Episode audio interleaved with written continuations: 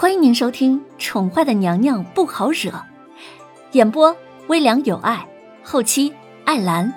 欢迎您订阅收听第三百零九集。渊儿，你还是无法开口叫为父一声爹爹吗？渊儿迟迟不肯开口叫自己。中年男子轻轻的饮了一口热茶。慢条斯理的看了一眼坐在他身旁不远的丫头，明明是个没有记忆的人，对他倒是下意识的很防备，这还是很有趣的。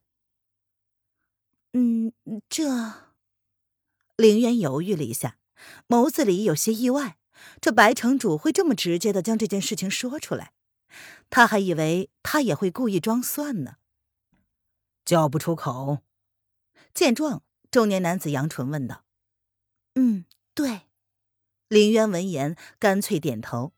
他内心有魔障啊，他就有一个爹呀，昨天还叫着亲爹，今天要他改口叫一个陌生人爹，他是无法做到的呀。况且，他直觉自己身世并不那么简单，有人会迫不及待的推销自己女儿吗？还是他的失忆跟他这个爹爹有什么直接的关系？姐姐，你为何？池儿闻言瞪大了眼睛，一脸疑惑不解的样子。哎，我失忆了，对目前所接触的环境和人都感到十分的陌生啊。言下之意就是他无法相信他所看到的和所听到的。哦，爹爹不会勉强你的，说不定啊，明天你就能把这东西都想起来了。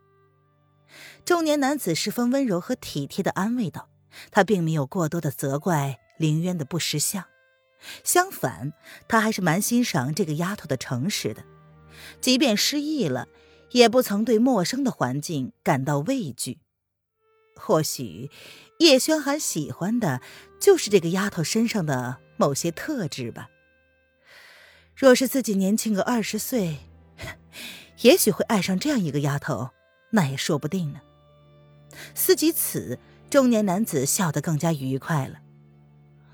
嗯，但愿如此吧。林渊闻言，只是瞥了他怀里的小家伙一眼，若有似无的点头道：“林渊明白，既然他名义上的这个爹已经这么说了，那就表示这件事情到此为止了。既然如此，那就该说说另外一件事情了。”林渊抬眸看了看门口，已经接近晌午了。他被叫到这儿来喝茶，不就是为了相亲吗？坐了好几个小时，却是一点动静都没有，该不会是不来了吧？林渊从小家伙口中得知，这白城是三国之外独立出来的一个城池，百年来同其他三个国家相安无事的和平共处着。如今齐国跟离国联合起来围攻萧国，所以白城接下来的处境将会十分的窘迫。凌渊勾唇，那重点就是在这儿吧？那个王爷，据说已经三十四岁了，至今未娶不说，最主要的他是齐国唯一的亲王爷，齐国皇帝的叔叔。那个王爷只怕是不来了吧？林渊嘲弄的勾了勾唇。联姻这件事，他并不是十分陌生。他的好朋友萧少不也是联姻了吗？倒是从来没有想过自己有一天也会走上这条道路。爹爹，池儿饿了。闻言，小家伙也跟着附和了一声。哈，那渊儿应该也饿了吧？既然不来的话。那我们就不等了，池儿，带着你姐姐，我们先到偏厅用膳去。闻言，中年男子也是略有不悦的皱了皱眉，似乎对叶德风的行为感到十分的不满。是爹爹。池儿闻言，从中年男子怀里跳了出来，他走到林渊的身边，调皮的眨眨眼睛：“走吧，姐姐，我们先去用膳。”池儿似乎很习惯牵着凌渊的手，二话不说便牵起凌渊的手往偏厅走去。他完全没有意识到，站在他们身后的男子用一脸若有所思的表情看着刚刚那小家伙的动作。池儿的性子他是十分清楚的，除了他，无法忍受任何人的碰触。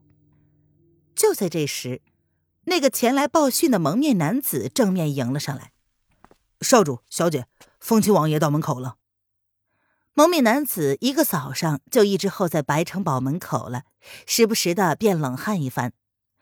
这个风亲王爷呀，恐怕是他见过最嚣张的人了，竟然敢半分不卖尊上的面子，三催四请也请不动他的尊驾不说，还让尊上跟少主在主堂。等了他一个早上，嗨，这等蠢事儿是从来没有在白城堡内发生过的。哦，既然到了，渊儿、池儿，你们就暂且先忍忍，等王爷到了再一同用膳吧。闻言，身后的男子温和而不容人拒绝的声音便淡淡的传了过来：“是爹爹。”池儿撇了撇嘴，看了凌渊一眼，见他不打算回应，只得乖巧的应声道：“两个人去又复返。这次林渊倒是来了兴致，什么样的王爷这么大牌呀？让他等了一个早上不说，还要饿着让他继续等。”风清王爷到，随着一道洪亮的声音。一个穿着大红色长袍的男子双手负后，一脸似笑非笑的走了进来。林渊坐回了原位，清秀灵动的小脸儿便抬起头来，毫不掩饰的盯着门口那个走进来的男人看。哈，好一个妖孽一般的男人呐！林渊本以为看到的是一个满眼威严的中年男子，没想到竟然这么年轻。不是说……三十四岁了吗？难道是情报有误？林渊有些讶异的看了小家伙一眼，而后者则只是对他十分无辜的眨眨眼睛，表示他也很惊讶。小家伙早就见过这个男人了。再次进门之后，他不再窝在中年男人的怀抱里，而是挨着林渊坐了下来。两个人心照不宣的交流着。注意力却并未从那个男人的身上移开过。林渊第一次见到这样的男人，一个暗红色的衣袍穿在他的身上，不但没有娘炮俗气的感觉，甚至平添了几分妖冶魅惑的感觉。再对上那张脸，林渊心中一颤，那是怎样的一个人呢？